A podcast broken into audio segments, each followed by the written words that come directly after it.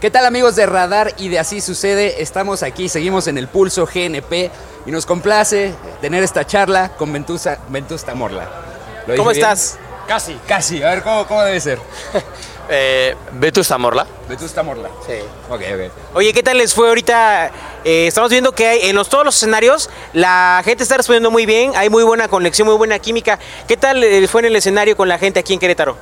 Pues la verdad que muy bien, muy contentos, muy emocionados. Eh, estamos casi haciendo nuestra gira presentación de nuestro último disco, Cable a Tierra, y venir aquí a México y ver que las canciones nuevas las la canta la gente, pues es una locura para nosotros. Son muchos años viniendo, pero aún así te sigue emocionando. Y es que con la, tecnología, la verdad es que eh, tú dices algo y ya está en todo el mundo, tú presentas una canción y ya está todo el mundo, y la verdad es que ya la gente está esperando a que otra vez, pues con esta reactivación de, la, de los conciertos, esa nueva, pues le dicen esa nueva realidad que estamos viendo, la nueva eh, y usar cubrebocas, todas las, las, medidas de prevención, pero la gente ya está esperando un concierto y también verlos.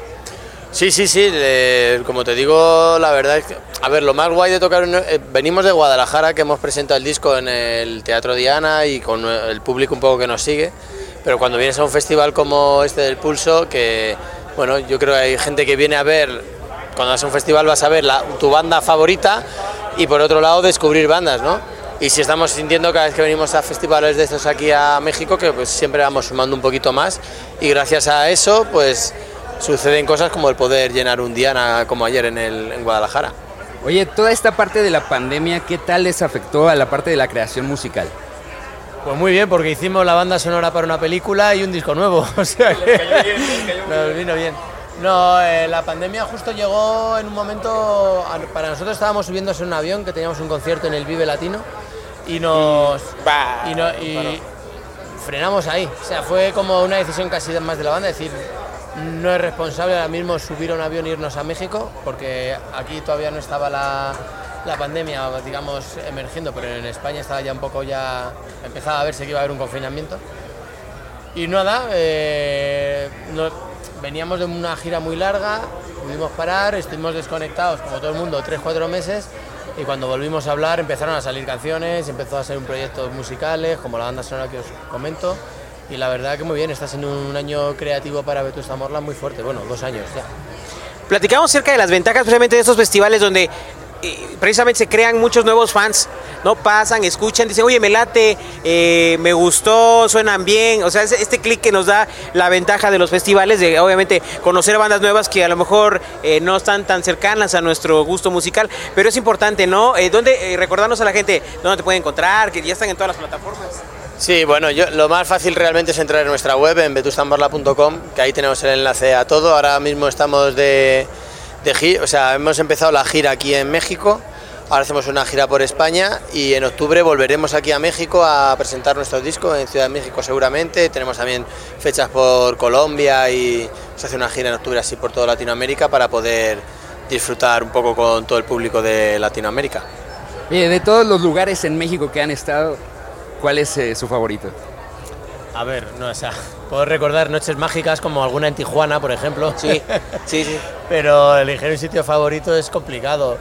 Tuvimos una vez, me acuerdo también, fuimos a Mérida una vez a tocar, se, se canceló el, bueno, no sé qué pasó. Había un concierto, no apareció el promotor, estábamos ahí con todos los instrumentos, pero nos lo pasa, claro, pero nos lo pasamos muy bien, ¿no? sin concierto, ¿no? Y en Ciudad de México, por ejemplo, hemos tenido experiencias, llevamos casi, o sea, son 13 años viajando y hemos tocado en Ciudad de México como 15, 16 veces y la verdad que siempre la conexión con el público mexicano es muy fuerte y nos encanta venir aquí a...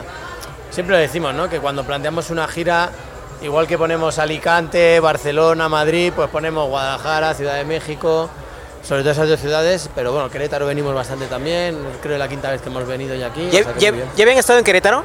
Sí, creo que es la cuarta o la quinta vez que hemos estado.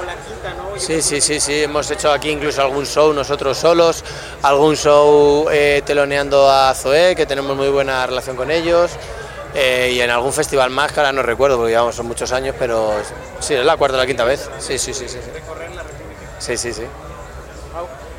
Pues te agradecemos mucho y sobre todo darnos este tiempo para aquí, para Radar y Grupo Radar. Este, también eh, pues estamos en Así Sucede, Eh, y pues bueno, a toda la gente que nos está siguiendo, eh, pues les agradecemos este, este Aventusta, Mo- Ventusta Morla. Sí, ¿no? Y, y nosotros encantados de que cada vez que coincidimos en un festival nos hagáis una entrevista y contéis a la- al público vuestro lo que estamos haciendo. Muchísimas gracias. y Es un Bienvenido placer de estar a contigo.